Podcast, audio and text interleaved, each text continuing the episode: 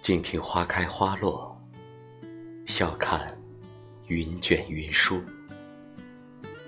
作者：白雪。人生不如意之事常有，很多时候都需要我们独自面对。朋友再好，也不会时时刻刻都在。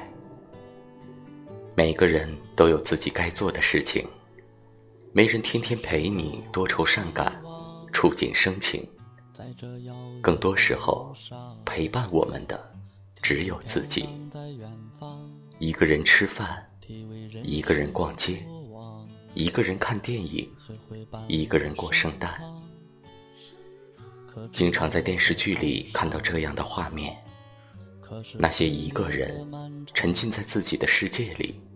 开心的做着自己喜欢的事情，何尝不是一种快乐？有时独处也是一种享受，没人打扰，与世无争，静静的待在属于我们的大方小天地里，静听花开花落，笑看云卷云舒。一首歌，一本书，一杯茶。